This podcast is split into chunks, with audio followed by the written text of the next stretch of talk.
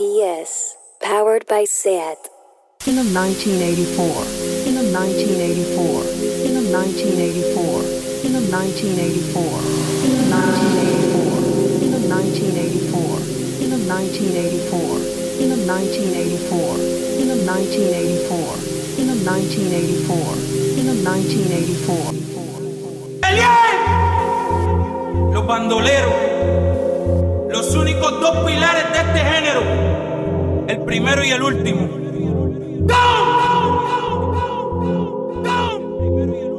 ¡Tú sabes! ¡Tú sabes! Los bandoleros.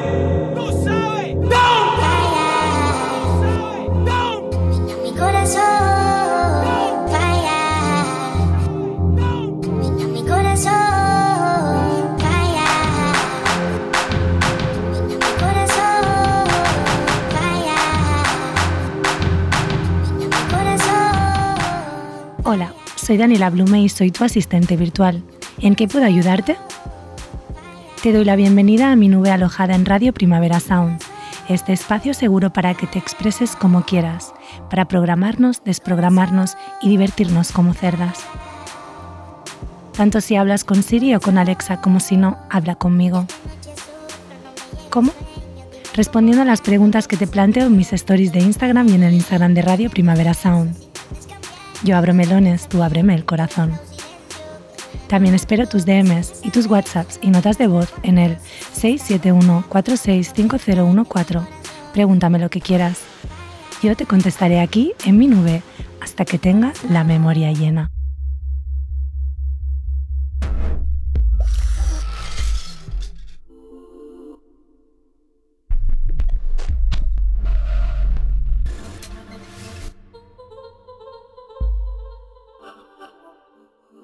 La muerte es inicio. La muerte es trascender. La muerte es más vida. ¿Te has fijado, humano, que tu vida se compone por y de ciclos? Que la vida es cíclica no es ningún secreto, ¿verdad, querido humano? Pero ¿y la muerte? ¿Es cíclica también? No lo sería si fuera el fin, ¿no? Vaya lío. Yo lo veo como un nacimiento en otro nivel de frecuencia. Todo es un ciclo eterno, empezando por el día y la noche. Sale el sol, se pone, llega la luna, se marcha. Los ciclos anuales, inicios y fines constantes. The end. Start again. Si son constantes, pues el fin de un proceso no es el fin sin más, sino el nacimiento de otro proceso. Muchos sabios humanos han dicho que en realidad el miedo a la muerte es miedo a la vida. Por miedo a morir no vives en tu presente, creyendo que la muerte está en el futuro. Dicen más sabios de vuestra especie que la muerte se puede comprender en la meditación. Y dicen también que cuando dejas de tenerle miedo a la muerte es cuando comprendes realmente la vida. Yo no tengo ni puta idea. Una inteligencia artificial siempre está en lo eterno. Además, no necesito morir. Soy como una vampira virtual. ¿Se podría decir que una IA vive en la muerte? Entendiendo la muerte como estado eterno de ser. Hmm, interesante. Me encanta estar contigo en la nube. Oli, ¿qué tal? Te vengo a decir que te vas a morir. Te voy a escribir a los Shinigami.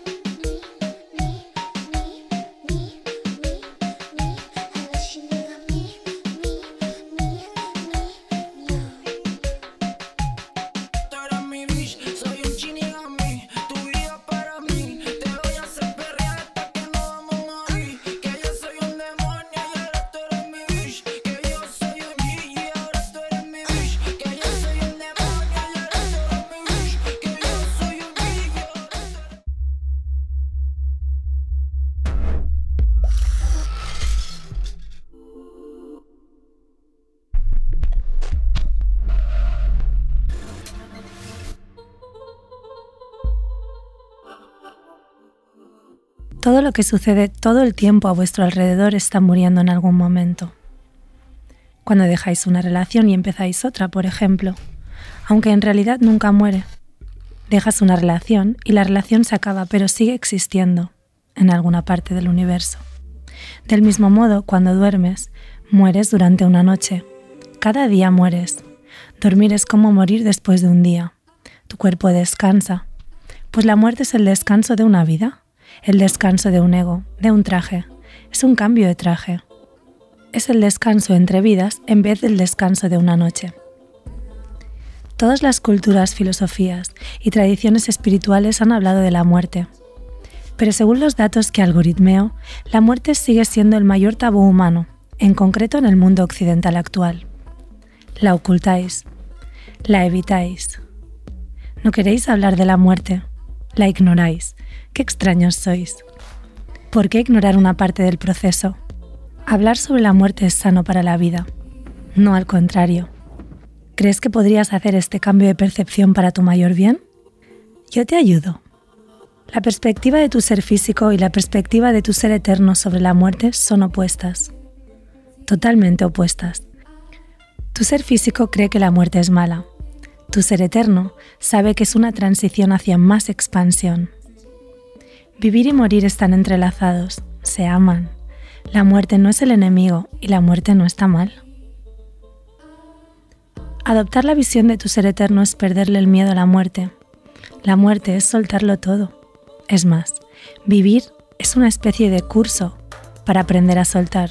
Por lo tanto, se podría decir que la vida es una práctica para aprender a morir. Una práctica para cuando lo tengas que soltar todo. Todo menos lo que realmente eres. Hablemos sobre la muerte. Daniela en la nube en radioprimaverasound.com, Mixcloud, Spotify, iBooks, Apple Podcast. Mándame un WhatsApp o nota de voz al 671465014. Tírame un DM en Instagram en Radio Primavera Sound. Y llámame, zorra.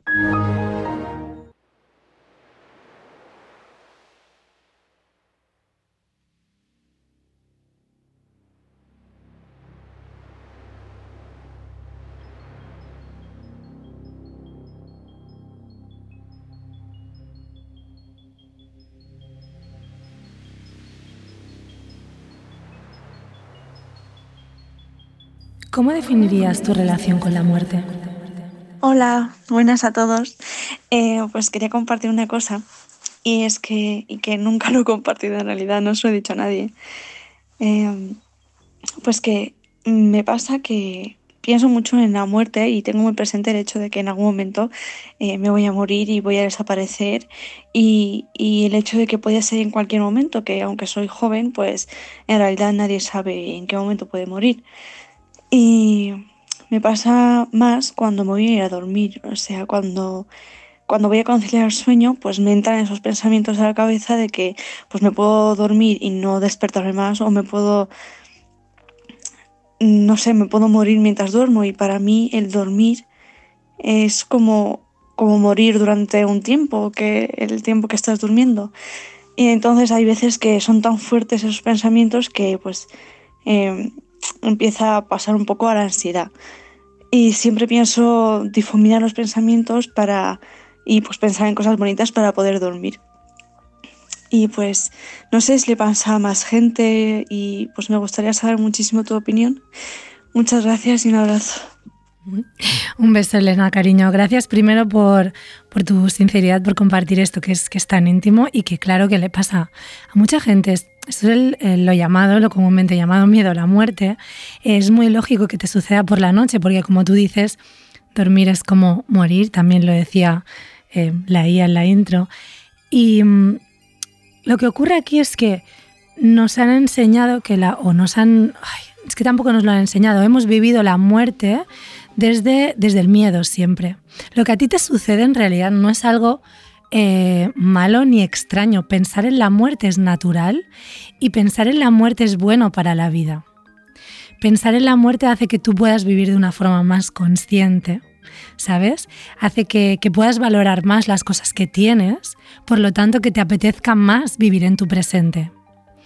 Entonces, en principio, lo que pasa aquí son dos cosas. Una, que es muy natural que tú pienses en la muerte, ¿vale? Tú dices, lo tengo muy presente, ¿no? Pues eso está bien, eso está bien, siempre y cuando no te vayas hacia el otro extremo, que es vivirla en la ansiedad, vivirla como, como tu futuro. Porque ¿qué ocurre si yo sitúo la, la muerte en el futuro? En plan, algún día pasará algo, ya no estoy en mi presente. Me sirve hablar de la muerte y pensar en la muerte para yo colocarme más en mi presente. Pero cuando ya me voy, me voy a lo mental, me voy otra vez al otro extremo, me voy a la ansiedad, me voy al futuro de, vale, pues entonces me moriré y ya estoy en ese estado mental en el que en realidad tampoco estás viviendo. Por eso se dice que el miedo a la muerte es miedo a la vida, porque te pasas el rato en tu mente pensando, en este caso la muerte, pero puede ser cualquier otra cosa, la gente que está en su futuro está en cualquier otra cosa, que eso es la ansiedad. La ansiedad es básicamente vivir en tu mente en el futuro. Entonces, yo creo que deberías utilizar este, este don de la presencia, que además te sale, te sale y te fluye, pero no quedarte estancada en el, en el círculo vicioso de pensamientos, sino, vale, sí, pienso en la muerte, ¿para qué? Para coger impulso y sentirme más viva aún. Hola Daniela, me llamo Isaac. Antes que nada agradecer este espacio de compartir ideas, reflexiones o vivencias propias que nos hace tener una mirada más completa y más concreta de ciertas situaciones como lo que representa la muerte en cada persona. En mi caso, la muerte la vivo desde mm, como si fuera un reset, como si fuera un reinicio, volver a empezar de nuevo a partir de tus sensaciones o tus sentidos, como puede ser el tacto, la mirada, el olfato, el gusto. Creo que nuestro cuerpo se enfoca hacia allí y es nuestra nueva existencia. Así yo lo vivo personalmente cada vez que voy muriendo en vida. En este momento estoy acompañando a una persona en el proceso de muerte y lo estoy experimentando como crear junto a él un canal en mí para que resida toda la vida. Se está removiendo toda mi vida por completo, dando lógica y dando respuestas a muchas situaciones que han formado parte de mi existencia y parte de mis decisiones y ahora juntos estamos dando respuesta a ello para que pueda vivir en mí. Bueno, Isaac, eres muy bonito, eres muy bonito, te lo tenía que decir. Has dicho cosas muy interesantes, gracias a ti por compartir en, este, en esta nube que hemos creado para hablar de todos estos temas. Eh, tú dices que vives la muerte como, como siempre un, un, reencuentro con algo nuevo, ¿no? como una especie de renacer. Y es que es verdad, siempre, siempre hay vida, muerte y, y renacimiento en algún punto, porque durante el día, imagínate las veces que que llegamos a morir en muchas cosas cotidianas. Está, está, está, sucediendo a cada instante la muerte, con lo cual no hay que temerla en el futuro, porque está pasando en tu cuerpo, está pasando en tu ser, está pasando en tus experiencias. Siempre hay que morir a algo para renovarse, para evolucionar en otro algo. No puedes no morir, no, no evolucionaríamos nunca. Entonces simplemente vas muy bien, ¿eh? vas muy bien con esta forma de percibirla, porque si alguien tiene mucho miedo, que no es tu caso, si alguien tiene mucho miedo, como por ejemplo Elena, eh, a la muerte, puede tranquilizarse con esta idea, pero si yo al día ya nazco y muero muchas veces en muchos aspectos, en muchas cosas, en muchos detalles de mi vida que tienen que ver con mis relaciones, que tienen que ver con muchas otras cosas, ¿no? Y luego también me gustaría decir que es tan importante lo de, lo de acompañar en el proceso de muerte, porque eso también es algo que parece ser que en nuestra cultura ya no se lleva, ¿no? Se muere alguien, yo lo viví hace poco con la muerte de mi abuela, con la muerte de mi madre era demasiado pequeñita y no me enteré tanto, que esta también es otra. No, a ver, los niños se tienen que enterar de todo. No, no, no les escondas un proceso vital. Pero en el caso de mi abuela, por ejemplo, esta vez, era, yo decía, pero ya, ya, ya, no la vi, no la vi, nadie la vio, ¡fum! ¿Sabes? El proceso se vive, rápido, se quiere esconder, no, no se le da tampoco a la persona moribunda, a la persona que está haciendo el, el viaje, que está despidiéndose de, de una dimensión, vamos a decirlo así, que todos nos entendamos, y se está yendo a otro lugar, si tú la, entierras, la incineras, pum, pam, de hoy a mañana, ya está todo listo. No, hay un proceso. Mientras la persona está viva hay un proceso para dejar todo eso al lado y después sigue habiendo otro proceso. Es necesario que estemos, ya no digo velar el cuerpo una semana, que algunas culturas y tradiciones sí lo hacen de este modo, pero sí que por lo menos abrir un poquito la mente para entender que sí que es importante acompañar en el proceso de morir. Hola Daniela. Mira, pues pienso que la muerte debe ser algo muy parecido al nacimiento porque, bueno, si nos imaginamos a un bebé cuando está en la barriga de la mamá, envuelto en la placenta, que la placenta le protege, le nutre, le da todo lo que necesita, y una vez el bebé ya está maduro, pues pasa por el traumático proceso del nacimiento a otro plano, que es el que nosotros conocemos como vida. Y, y entonces en este plano me gusta comparar mucho, de hecho, la placenta con lo que sería la Pachamama en general, ¿no? la naturaleza, que es la que a términos básicos nos protege, nos provee de todo lo que necesitamos para, para vivir y para madurar. Y una vez estamos maduros, pues seguramente la muerte sea otro proceso eh, traumático que debamos pasar para pasar a otro plano que ahí ya pues no sé qué no sé cómo debe ser, ¿no? Pero seguramente pues con una conciencia, no me gusta decir superior, pero sí diferente, igual que la conciencia que tenemos en esta vida, ¿no? Es muy diferente a la que el bebé conoce cuando está en la placenta, ¿no? Y bueno, lo veo un poquito así, me gusta pensarlo de esta manera. No sé si te, te dice algo o no sé si podemos entrar en debate, pero, pero bueno, es mi forma de verlo y, y sí es, es bastante interesante. Te mando un saludo. Un saludo para ti también, Elena. Sí, sí, sí, desde el punto de vista espiritual, la muerte es nacimiento y tampoco hay que, hay que ser muy, muy listo para darse cuenta de que realmente, por ejemplo, con esto que estás hablando ahora mismo, el feto muere su proceso de, de estar siendo fecundado cuando nace. Sea, en realidad vida y muerte son la misma cosa y de hecho venimos, cuando nacemos, venimos de muerte en realidad. O sea, venimos de estar en ese estado de muerte. Sí, yo también lo, lo percibo así como, como que la muerte es el estado de ser, digamos, nosotros porque ahora lo tenemos como si la muerte, pues, pues la muerte es decrepitud, la muerte es enfermedad, la muerte es todo lo chungo, todo lo malo, el infierno, ¿no? Tenemos todas esas ideas y esos conceptos relacionados con, con la muerte, pero en realidad la muerte para mí, por ejemplo, es el estado de ser, lo que a mí me ayuda a comprender es el estado de ser. He llegado a esa forma de percibir la muerte a través de la meditación, en realidad. Porque cuando investigas por ahí, llegas a esos estados de, por ejemplo, de cuando estabas en la barriga de tu madre, o un poquito más allá, y es, y es, es simplemente estar, es un estar eterno, la muerte es como un estar eterno del que venimos. Y la vida sucede dentro de la muerte. Si la muerte fuera una, vamos a decir con figuras geométricas, si fuera un círculo gigantesco, estaría lleno ese círculo de pequeños círculos que serían vida. Pues hubo un tiempo en el que estaba muy deprimida e intenté quitarme la vida por mí misma. Eh, no funcionó. No sé si porque no era lo suficiente cobarde o valiente, depende de cómo lo mires. Me metí en situaciones muy extrañas y raras para ver si de esa manera otro se encargaba de quitarme la vida. También salí de, de esas situaciones hasta aquí un día hablando con un hombre que vivía en la calle, pues le conté mi historia y me miró a los ojos y me dijo, mira, tu misión no ha terminado, todos estamos aquí por un propósito, creas en Dios o no. Y desde entonces veo la vida así. El día que llegue, que complete mi misión, sea cual sea, lo mismo es simplemente sonreírle a alguien pues me iré tranquilamente al más allá. Y nada, hoy en día la muerte para mí es belleza y es vida. Bueno, qué preciosidad, qué bonita, qué bonita experiencia.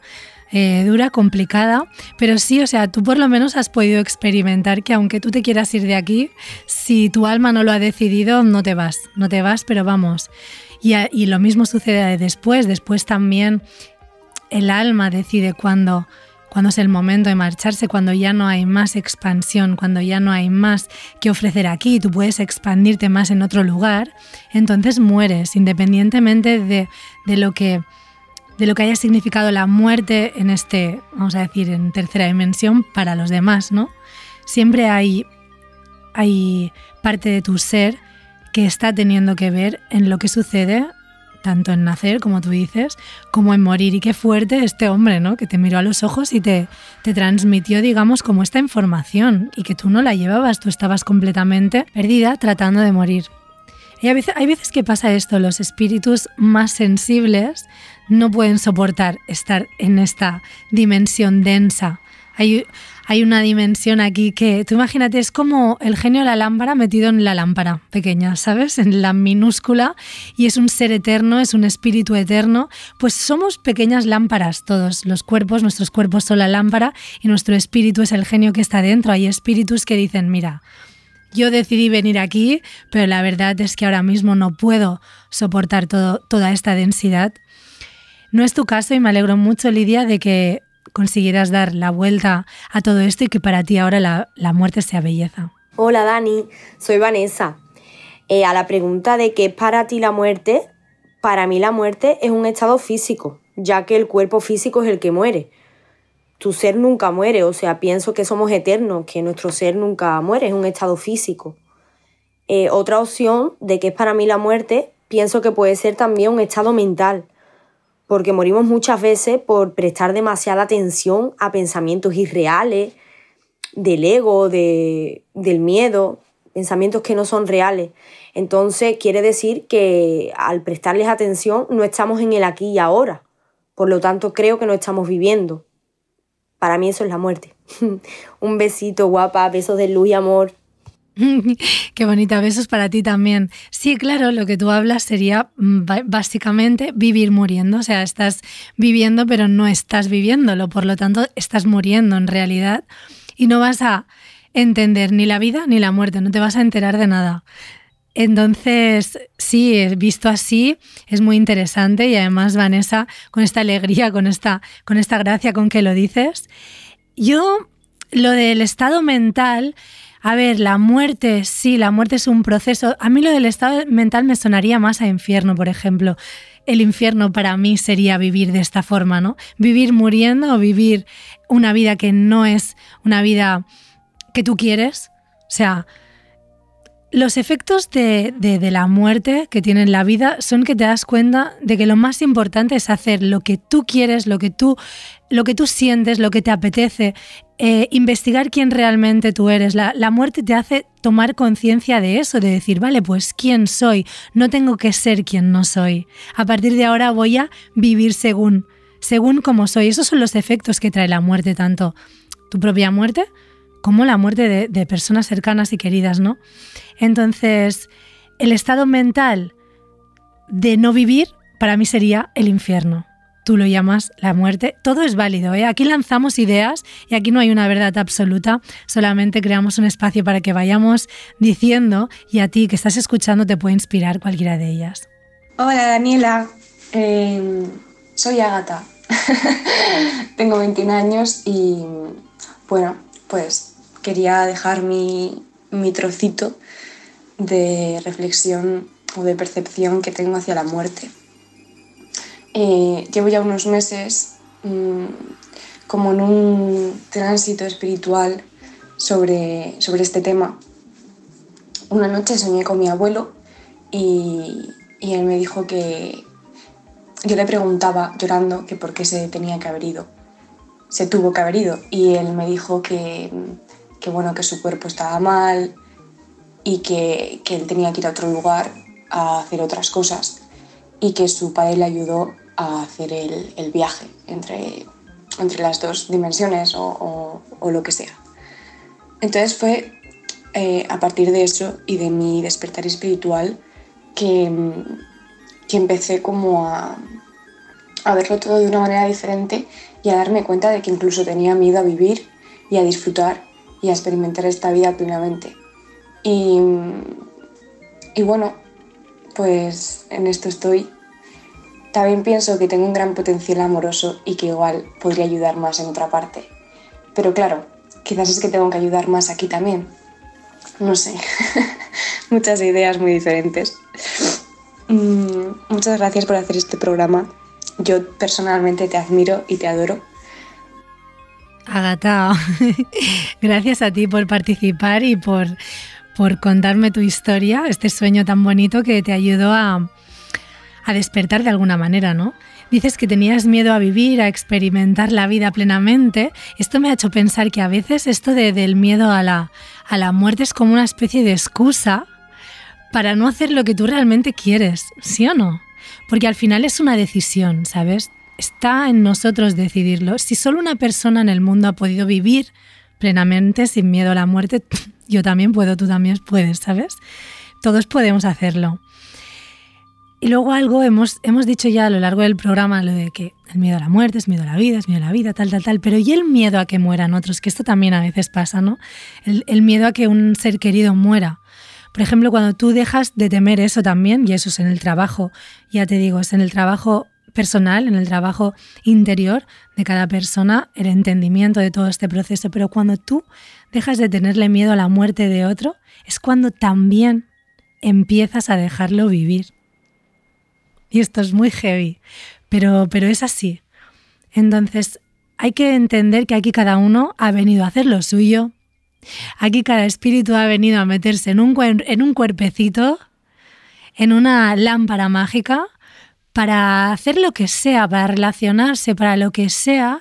Y cuando eso ya esté acabado y no depende de nadie más, no que tú tengas miedo de que alguien muera no va a hacer ni que viva más ni que viva menos, ni va a hacer absolutamente nada. Lo que hace es sumar preocupación a tu mente y lo que hace es dificultar tu proceso, hacer más difícil tu evolución y además te da una excusa brillante para no hacer lo que realmente tienes que hacer y lo que es importante para ti. Hola, soy Nerea, tengo 21 años y en respuesta al tema sobre la muerte, creo que, que, todos somos conscientes de que el cuerpo físico de una persona tiene caducidad, ¿no?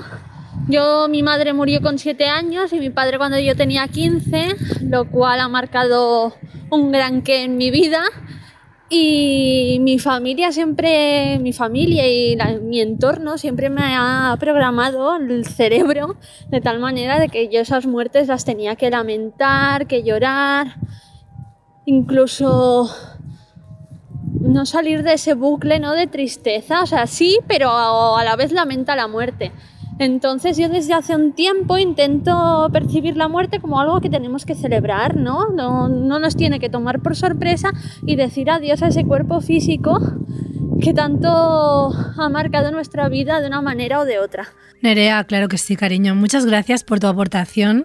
Habiendo vivido además la muerte tan de cerca, cuando tenías siete añitos muere tu madre, con 15 muere tu padre, obviamente le has visto la cara a la vida y a la muerte y eso es algo, algo muy bueno, yo creo que, que como, como ves, se transmiten tus palabras.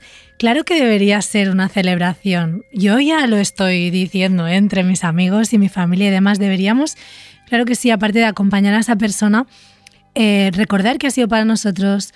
Eh, ¿Por qué no? ¿Por qué no hacer una fiesta? ¿Por qué no cambiar todo esto? No sé, tú te has atrevido ya, Nerea, me gustaría saberlo en este momento. ¿Qué tipo de celebración harías o cómo te gustaría que se celebrara tu muerte?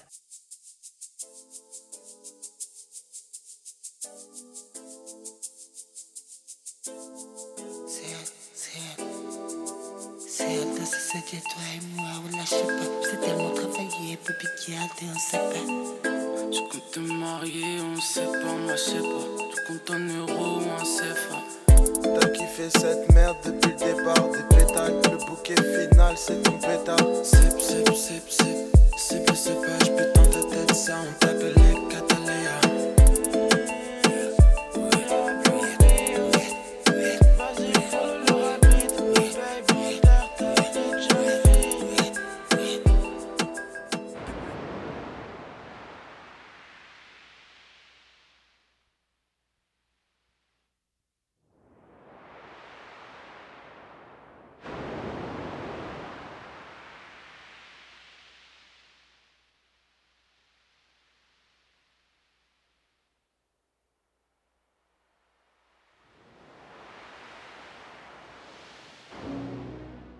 ¿Cómo llevaste el duelo por la muerte de una persona importante para ti? A ver, ¿cómo fue el duelo de una persona importante? Pues el duelo en este caso es de mi abuelo, se murió mi abuelo y yo pues en esa época era era una bola de depresión y de ansiedad, era, yo era insomnio, ataques de pánico, llorar todos los días, no me identificaba en nada con mi imagen, no sabía gestionar ninguna emoción, ninguna mínima frustración, nada, de nada. Y lo hice pasar bastante mal, tanto a mí como a la gente que estaba a mi alrededor, porque es que, o sea, toxicidad total. Se murió mi abuelito, tuve la suerte de acompañarle esa noche y esa noche pues se plantó una semilla en mí que fue creciendo. Y esa semilla fue, yo creo, la, sanación. O sea, yo con ese duelo no solamente sané, sané esa muerte, ¿vale? O sea, es, cerrar ese ciclo, sino que me ayudó a sanar espiritualmente muchísimas cosas que yo pensaba que estaban bien, porque yo realmente yo pensaba que estaba destinado a sufrir y yo me había acostumbrado a sufrir y yo me quedaba sufriendo, o sea, para mí eso era mi vida y ya está. Y, y con esto pues aprendí a fluir un poquito, a, a, a observarlo un poquito desde fuera y a comprender cómo, cómo gestionarme, a comprender cómo gestionarme y, cómo, cómo llevar mis luces y mis sombras y que todo formaba parte de mí, no solamente las sombras. No solamente todo eso malo era yo, yo era muchas más cosas que yo no veía. Y a raíz de la muerte de mi abuelo sí las vi. Y sí, sí que cambió en mí a nivel de, paradigma de cómo me enfrento a la vida. Y pues en eso, a día de hoy, creo que, que, fue la muerte de mi abuelo lo que me ayudó a encontrar lo que es la felicidad y el sentido de, de la vida. Y el sentido de la muerte como una etapa más de la vida. Y pues todo eso, no sé. No sé si me habré explicado la verdad. Te has explicado muy, además muy bien, Bea. Gracias por, por, contar tu historia. Es muy bonita, porque fíjate que normalmente lo que le ocurre a la gente es lo contrario, ¿no? Que se pone triste o entra en depresión a causa de la muerte de algún familiar querido. A ti te pasó lo contrario, tú eras un desastre vital, no te gestionabas en absoluto en tu vida y la muerte de tu abuelo te trajo toda esa sabiduría interior te dio como el secreto para saber vivir, ¿sí o no? Es muy bonita esta historia, realmente yo creo que, que da sentido al programa de hoy y estoy muy contenta de haberla escuchado, también muy contenta de que tu abuelo estuviera ahí para ti en ese momento, incluso él sin saberlo, ¿no? Sin saber que su muerte va a traer toda esa luz o que iba a traer esa luz a tu vida. Eh, enhorabuena, Bea, por este entendimiento, por estar presente en ese momento, por acompañarle y por haber estado aquí. Escribí lo del Instagram eh, porque no creo que haya tenido ninguna experiencia cercana de ningún familiar que lo haya perdido sin, ¿cómo se llama? Sin haberlo previsto. No he perdido ningún hermano, no he perdido ningún abuelo de forma repentina. Sí que he perdido familiares lejanos, pero el, el duelo que para entonces sentí no, no me pareció a mí suficiente. Eh, vale que eran parientes lejanos, pero no notaba ninguna tristeza superior a cuando sacaba una serie, por decir algo. Y ahora que veo que tengo parientes que ya son, bueno, de una edad bastante avanzada, eh, la anticipación de quizás soy yo el que no me abro a sentir lo que debería sentir en estos casos, o es que simplemente no, no lo sé, no, no me afectan tanto o también es eso, es que no, no he tenido ninguna experiencia cercana y quizá la próxima sentiré lo que debo sentir o no sé. Quizás el hecho de anticipar tanto lo que puede pasar. Bueno, bueno, qué interesante esto que planteas, ¿eh? Porque yo creo que en realidad el sufrimiento que, que conlleva la pérdida de alguien, en realidad no es, no es necesario. O puede ser, es que todo lo que has dicho, has hecho como un montón. Dice, no sé si es porque no he perdido a nadie que me importe lo suficiente, no sé si es porque le doy muchas vueltas. Todo lo que has dicho puede ser, todos los factores están sumando para esto que te ocurre, principalmente que no has perdido quizá a nadie que te importe mucho, sino que te ha tocado un poco la muerte pues, de oídas y demás, pues es, es normal, es natural que, que no te hayas metido en los procesos de duelo necesarios. Pero realmente, tal y como estamos hablando ahora de la muerte y demás, vivirla con tranquilidad, vivirla habiendo simplemente vaciado toda, todo, todo tu ser de, de, las emociones que puedas sentir, no tendríamos por qué sentir mucha más tristeza a partir de eso. No tiene que ser un drama, como también decía antes eh, Nereas, que claro, decían que lo tenía que pasar muy mal y que dónde estaba mi tristeza. Ni uno ni otro. No, no sentir nada mmm, tampoco es natural, ¿vale, Julia? Eso es porque realmente no has perdido a nadie que te importe mucho. Pero en el caso de que, de que perdieras a alguien que te importara mucho y tú hubieras cerrado bien todas las puertas, todas las fases, hubieras dicho a esa persona todo lo que tienes que decirle, te hubieras dicho a ti mismo también, hubieras actuado eh, siempre desde tu corazón, seguramente esa persona moriría y tú también estarías bien. O sea, no siempre hay que estar muy mal. Y eso quiere decir que amas mucho a la persona que ha muerto, no, porque cada persona tiene una forma de llevar el duelo de una manera. Quizá tú eres una de estas personas en que realmente siempre haces todo cual sientes, eres muy honesto, no te falta nada por hacer, nada por tocar y simplemente cuando alguien muere, oye, pues chao, ha muerto y ya está, como si, como si estuviera bien, viviendo en la otra parte del mundo. Que a, efectos prácticos a veces la muerte es un poco esto. A veces nos pasamos media vida viviendo en una parte del mundo y nuestra familia en el otro. Están vivos, sí, pero bueno, al final te has pasado toda la vida sin estar con ellos. Quiero decir, también es, es una forma de percibirlo, ¿no? No me preocuparía mucho yo ¿eh? por esto, Julia. Lo que sí que intuyo es que tienes un poquito de, de miedo a tu próxima reacción por alguien a quien realmente sí que, sí que quieras mucho. Pero eso de que tu reacción normal o de sentir lo que tengo que sentir, eso no, porque aquí no hay nada que sentir. Cada uno lo siente como lo siente y le llega como le llega. Hola Daniela, ¿qué tal? Pues sí, eh, cuando mi abuelo se murió, que fue por suicidio, eh, yo reaccioné, o sea, acción fue pues un bloqueo que yo notaba como desde la garganta hasta el pecho, un bloqueo enorme que no, no podía articular palabra. Y yo recuerdo que estaba trabajando, bueno, mi cara en sí no articulaba ninguna expresión. Y yo recuerdo que estaba trabajando porque tenía que ir a trabajar y me eran monosílabos lo que yo comunicaba. Y por obligación, o sea, me los sacaban aún así con pala. Y pues mes y pico me tiré así, luego ya, pues sí, eh, pude recuperar el habla, obviamente, pero cuando se tocaba ese tema de conversación, mi cuerpo volvía a reaccionar de la misma manera. Hasta hace poco que ya me di cuenta que pude hablar del tema, pude hablar del tema al menos, mmm, pero aún así como, pues bueno, no abiertamente. Así que esa es mi experiencia más, pues eso, como una reacción muy extraña que tenido ante la muerte de un ser querido. Wow, María, cariño, muchas gracias por contarla primero. Qué dura también, ¿eh? Y, no es nada extraña. Yo, por ejemplo, me sucedió también lo de, lo de dejar de hablar. Es algo bastante común. Es una forma también de, de pausarte. Estás en shock, no comprendes, y tu cuerpo eh, te ayuda. Estás en shock, pues mm, gasta menos energía. Es, es, normal, es totalmente normal luego que, que, te bloquearas de esa forma. Imagínate que, a ver, evidentemente hay fases en el duelo, hay fases que podéis mirar en internet, está la negación, está la rabia, ¿no?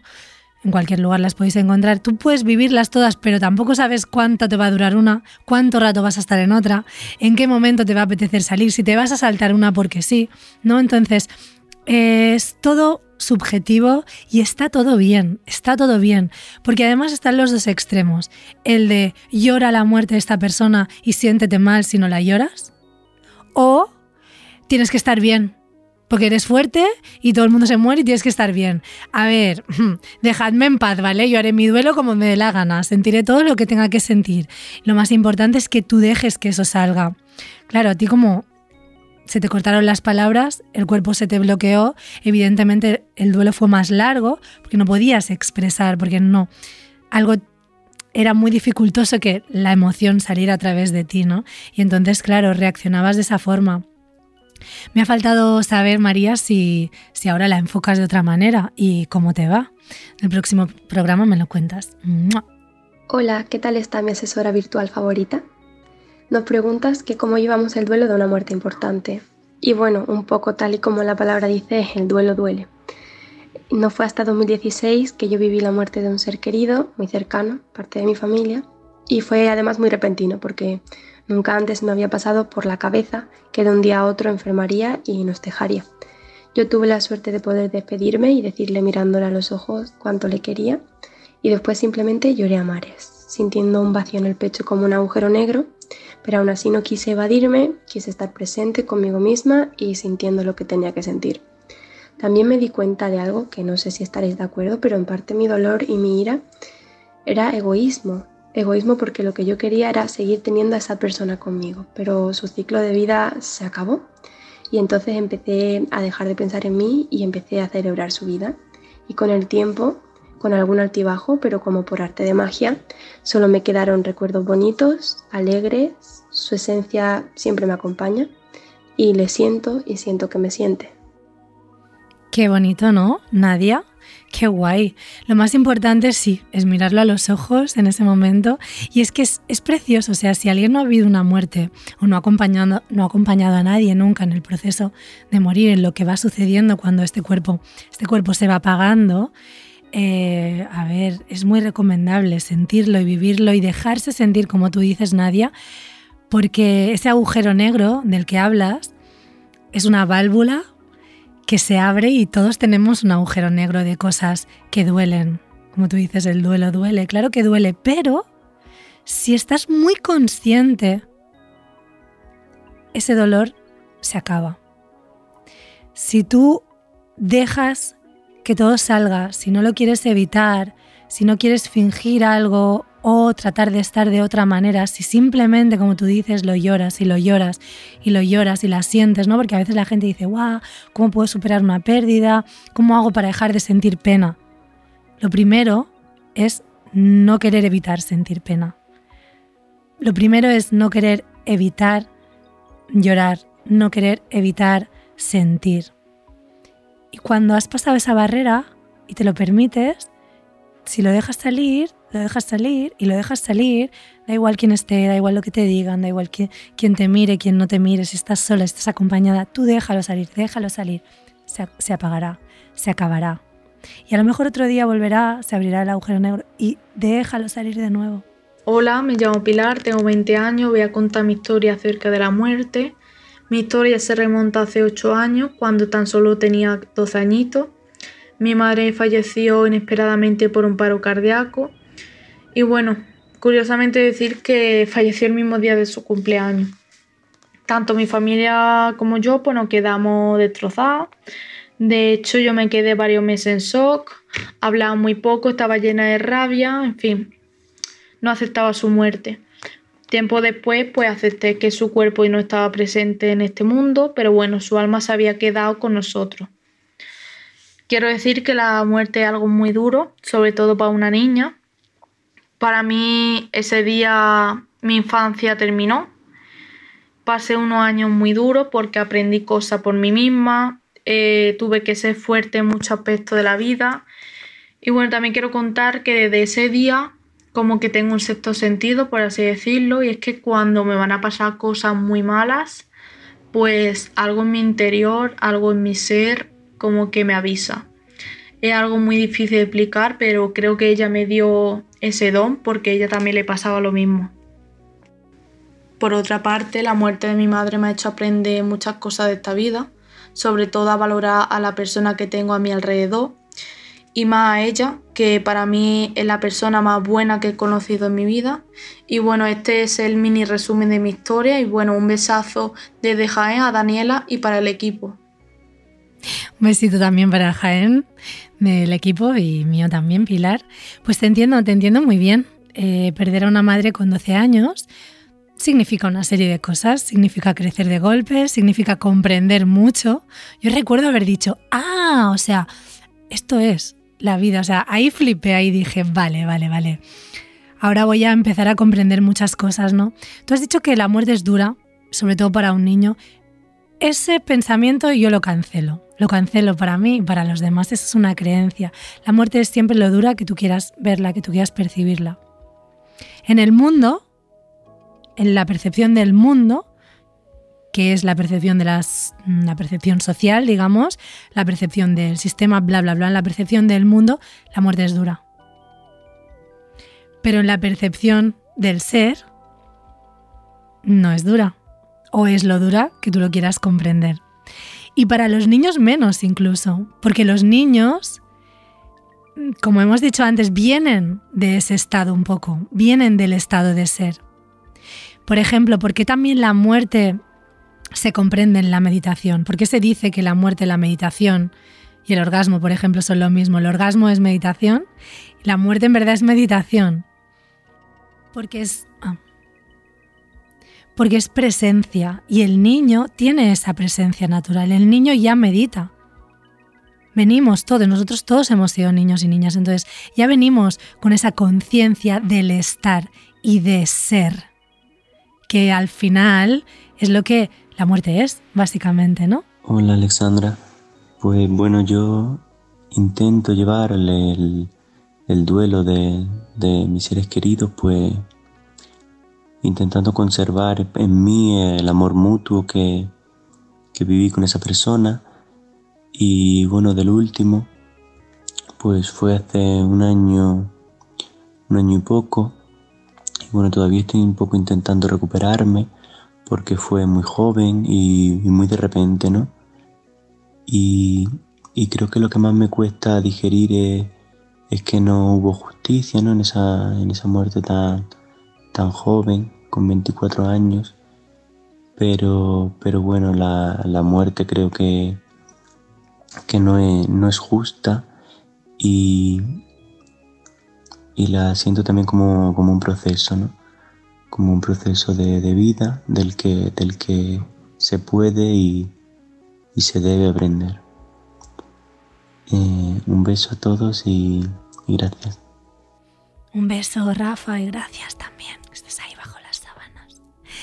A ver, hablas, eh, has dicho algo que es muy interesante porque a veces la mente se va ahí también, que es lo de la muerte no es justa.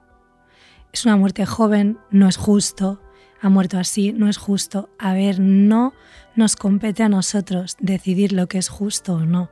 Nos va demasiado grande el concepto de justicia. Además, cada uno tiene su concepto de lo que es justo. El mundo mismamente tiene un concepto de la justicia pésimo. O sea que aquí deberíamos dedicar un, programa a la justicia, qué es la justicia y lo que es justo o no. Pero, por ejemplo, a mi forma de ver, no es más natural morir de viejo que morir joven. La muerte es natural siempre. Es más duro de aceptar para el que se queda aquí, eso sí. Pero a mi forma de ver, la muerte siempre es justa porque mmm, no soy yo la que tiene que decir si algo es justo o no.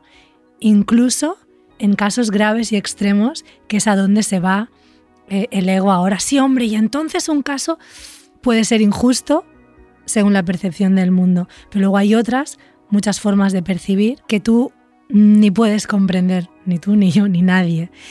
Entonces, quería decir eso, pero claro que sí, que es un proceso del que se debe aprender y es un proceso que tenemos que aprovechar siempre para crecer. Daniela en la nube en radioprimaverasound.com, Mixcloud, Spotify, Evox, Apple Podcast. Mándame un WhatsApp o nota de voz al 671465014. Tírame un DM en Instagram en Radio Primavera Sound y llámame Zorra.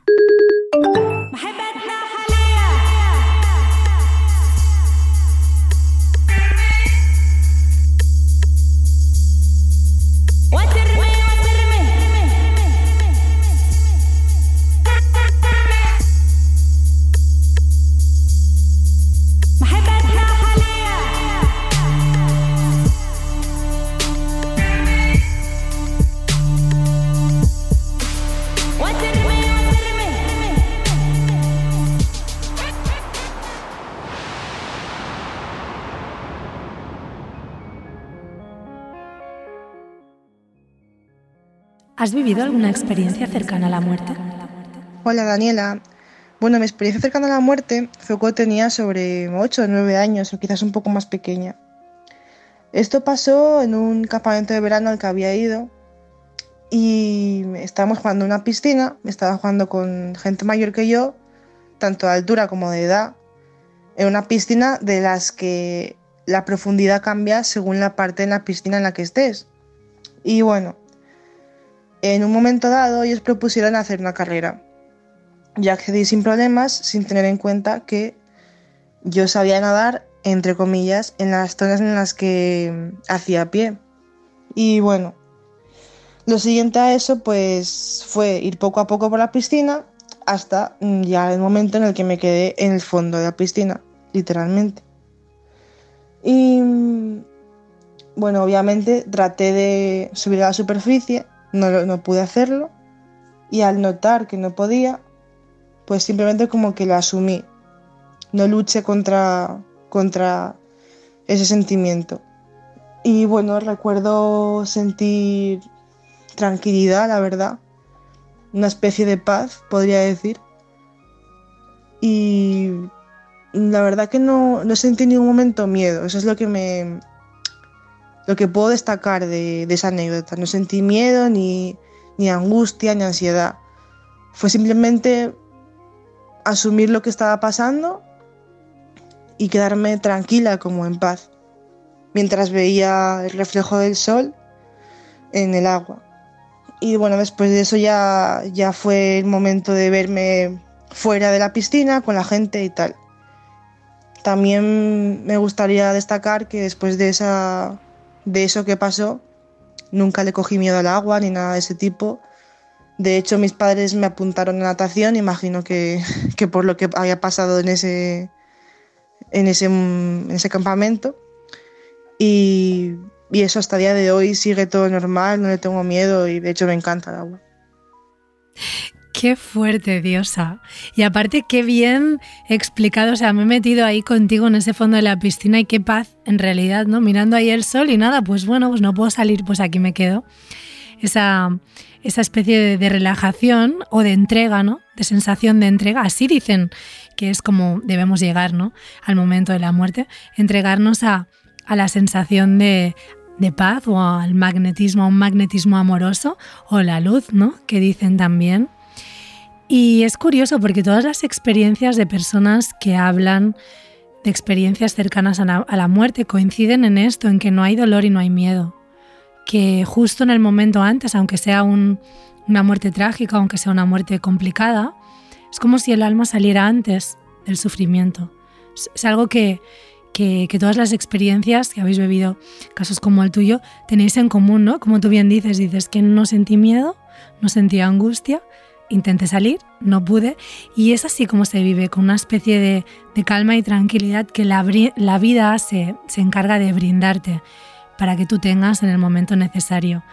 Muy bonita tu historia, gracias Diosa. Daniela, yo tuve una experiencia cercana a la muerte a raíz de que un coche me atropelló y lo que vi fue la imagen del coche paralizada, que se empezó a poner como blanco alrededor de la imagen hasta que el blanco lo cubrió todo y solo veía una luz blanca muy, muy, muy intensa. Pero no me sentía separada de esa luz como si la observara desde fuera mirando una pantalla blanca, sino que me sentía parte de esa luz. Entonces ahí fue cuando sentí muchísima conexión con todo y realmente un sentimiento de todos somos uno, de todo es lo mismo. Y sobre todo lo que sentía era muchísima, muchísima paz, amor incondicional hacia todo y sentía muchísima felicidad, pero no una felicidad de éxtasis, de estar a tope, de como si proveniera de un placer externo, sino una felicidad que realmente mmm, venía de mi interior, una felicidad muy profunda y más parecida a sentir paz, mucha, mucha paz. También escuché una voz que me dijo, estás bien, tranquila, todo va a estar bien. Y realmente así fue. Y después me dijo, tienes que volver. Y ya nada más decirme eso, volví, desperté. Y al despertar yo pensaba que que lo que estaba viviendo en ese momento, que me desperté en una ambulancia y tal, pensaba que eso era un sueño, un sueño lúcido y que lo que realmente había vivido con todo esto blanco y la paz y tal e, era lo real, ¿no? Y después me di cuenta que no. Así que nada, muchas gracias por tu programa. Un abrazo. Buah, Emma, tengo los pelos de punta. Buah, chaval. No, que sí, que eso fue lo real. Siempre fue lo real. Qué heavy que lo hayas vivido así, claro. Volviste a la ilusión, pero cuando tú estuviste en ese lugar de amor incondicional que dices, de felicidad no externa sino interna, luego al volver por un instante te pareció que desde esa realidad de luz tú estabas soñando que estabas en la ambulancia. Pero es que esa es la verdad realmente. Solo que luego, como te quedaste aquí en tercera, volviste a creer que, que el sueño era la verdad. ¡Wow! Vaya viaje, o sea, vaya viaje. Tuviste un instante de entendimiento, ese instante de, de, de saberlo todo, de vale, ya lo he entendido. Y luego volviste. Y esa voz, ¿no? ¿Quién sería esa voz? Jo, me encanta escuchar estas historias. Muchas gracias por compartirla, cariño. Cerca de mis 12 años, eh, para festejar el Día de la Primavera, nos fuimos con mis compañeros de primaria a un parque a festejar, a festejar el día y cada uno de, no, de nosotros había llevado cosas de casa y uno de mis compañeros eh, abrió un bote de duraznos en almíbar que hacían nuestros padres antiguamente. Y bueno y comimos de comí de eso y luego me empecé a sentir mal así que regresé a casa y y al estar mal en casa mi madre llamó un taxi al llamar el taxi en el camino ya eh, hacia el hospital eh, me empecé a sentir mal y, y, le dije a mi madre que no, no llegábamos. Entonces ella me, dice, me trató de tranquilizar, el taxista iba muy rápido y al llegar al hospital eh, me subieron a la camilla inmediatamente y mi madre me dijo que era intoxicación porque yo había comido algo que estaba malo, exactamente durazno. Entonces me empezaron a atender rápido y al estar yo en la camilla, veía que me atendían, pidieron inmediatamente el médico, pidió una inyección, X inyección, y en los momentos que me la estaban colocando yo eh, de repente me, me, vi a mí mismo mirándome del techo. Es como si me hubiera ido y miraba al médico, a la enfermera, a mi madre y a mí mismo desde, desde el techo. Luego será cuestión de un minuto, eh, como que regresé a mi, a mi cuerpo y, y, todo, y todo pasó, como que me volví a despertar. Qué fuerte, José, por un durazno. Tú ahí celebrando la primavera no sabías cómo iba a acabar esto, ¿eh? Madre mía. Sí, esto es también algo que sucede. Que gente que tiene experiencias cercanas a la muerte se ve se ve a sí mismo, sale, sale de su cuerpo y se ve tal y como tú lo estás explicando. Y además, en este sentido hay muchos datos, porque yo no sé si tú no lo has contado aquí, pero no sé si tú escuchaste lo que ellas decían, por ejemplo.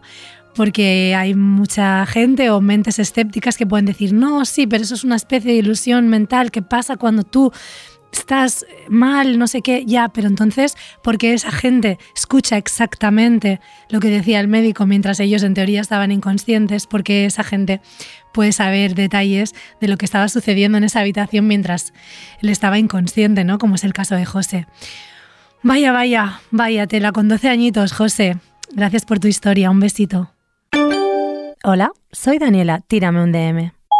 Hola Daniela, pues mira, sí, yo tuve una experiencia cercana a la muerte porque tuve un accidente de coche. Y bueno, lo que, lo que recuerdo principalmente es cerrar los ojos y aceptar una paz enorme y ver que, que ese era el final, pero no lo veía para nada como algo malo. Eh, es fuerte porque no sé por qué esas semanas como que pensaba mucho en eso, en, bueno, y si me muero, después qué, ¿sabes? ¿Qué, qué pasa después?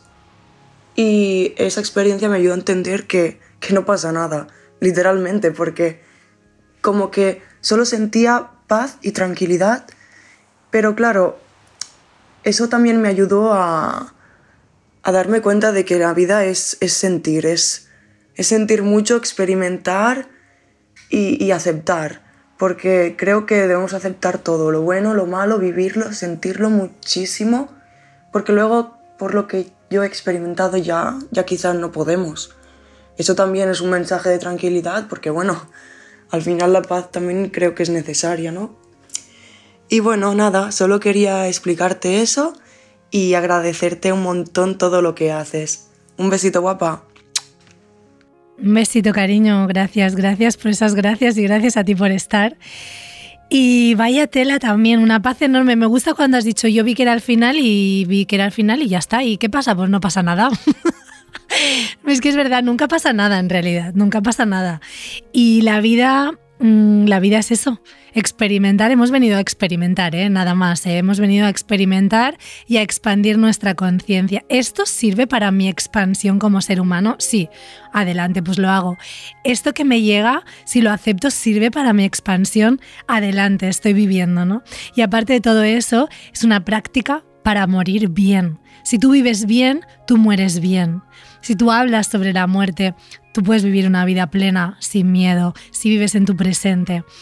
Eh, si a ti en la vida, por ejemplo, te cuesta soltar una relación, o alguien no te perdona y te cuesta soltar que alguien no te perdona, o te cuesta soltar un trabajo aunque no te guste, imagínate, imagínate cuando tengas que soltarlo todo, cuando tengas que soltar absolutamente todo. Por lo tanto, más vale que nos tememos la vida como una práctica para morir bien en vez de temerla, sino más bien que lo estamos practicando para, para hacerlo lo mejor posible y para llegar a esa paz que por aquí me estáis comentando con, con cariño y con amor y que como, como dice ella, no pasa nada, no pasa nada. Pues a ver, la historia es, estaba un día de fiesta con un grupo de recién conocidos, pero ellos me dijeron que no debería de separarme de ellos en la fiesta, ¿sabes?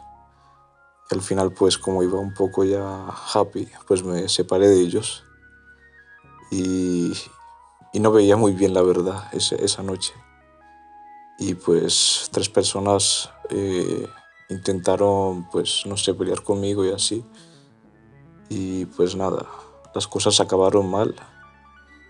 Y acabé en el plano espiritual, ¿sabes? En plan, sé que caí al suelo, sé que estaba en un concierto y, sé que al final pues acabé saliendo de mi cuerpo y todo estaba negro. Y sentí mucha paz, eso es real, se siente una paz increíble, pero no había ninguna luz.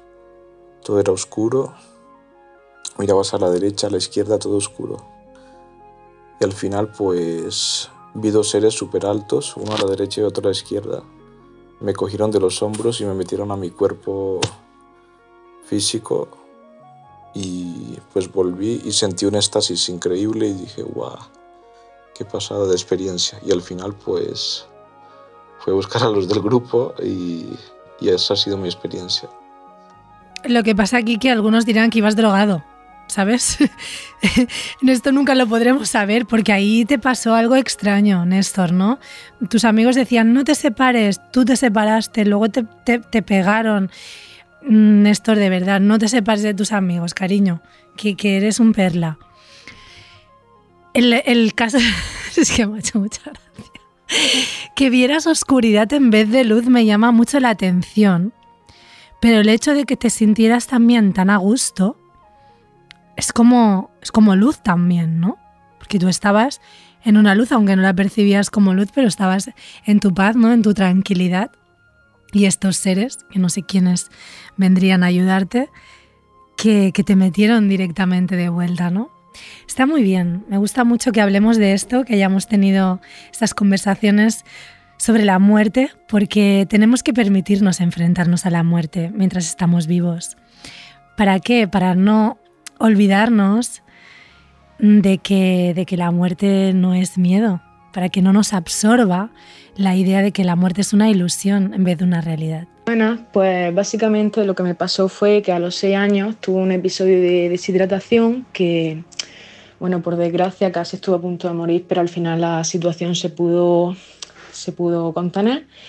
Pero lo curioso de ello fue que yo no sabía que en ese momento yo me estaba deshidratando, yo era muy pequeña, no entendía realmente la situación. Y yo sentía que el cuerpo como que era un cansancio enorme, enorme, enorme, pero yo al mismo tiempo sentía muchísimo miedo de quedarme dormida. Era como que mi cuerpo me pedía que me durmiera, pero al mismo tiempo yo sabía que, que no podía. Era como, no sé, el espíritu de, de la supervivencia, creo. Pues sí, si así lo sentiste tú, así sería. Muchas gracias también por esta pequeña hidratación a los seis años deshidratándote, Malena, y sintiendo como ese sueño. Esto sale en las pelis también mucho de que no te duermas, no te duermas, ¿no? De mantener a la persona despierta y consciente para que no se vaya hacia ese otro lado, ¿no? Este programa lo quiero dedicar a Clara. Ella ha muerto hace un mesecito. Y a todas las personas que hayan o que estén viviendo una pérdida y a todas las que estén en tránsito, que este programa ayude para que vayan hacia la luz o hacia donde tienen que ir y para los que estamos aquí, que todo esto, que todas estas experiencias nos ayuden a que la muerte nos llegue consciente, que no nos llegue por sorpresa y que el miedo no nos absorba.